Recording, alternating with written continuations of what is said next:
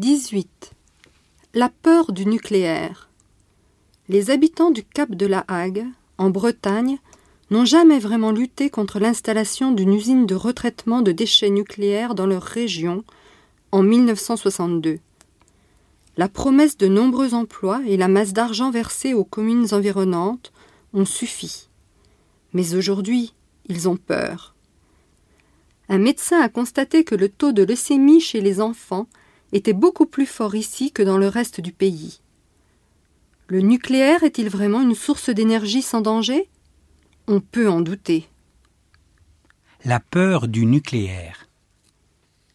Les habitants du Cap de la Hague, en Bretagne, n'ont jamais vraiment lutté contre l'installation d'une usine de retraitement de déchets nucléaires dans leur région en 1962.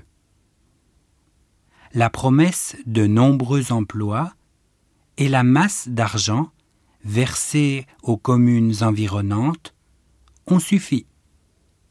Mais aujourd'hui, ils ont peur.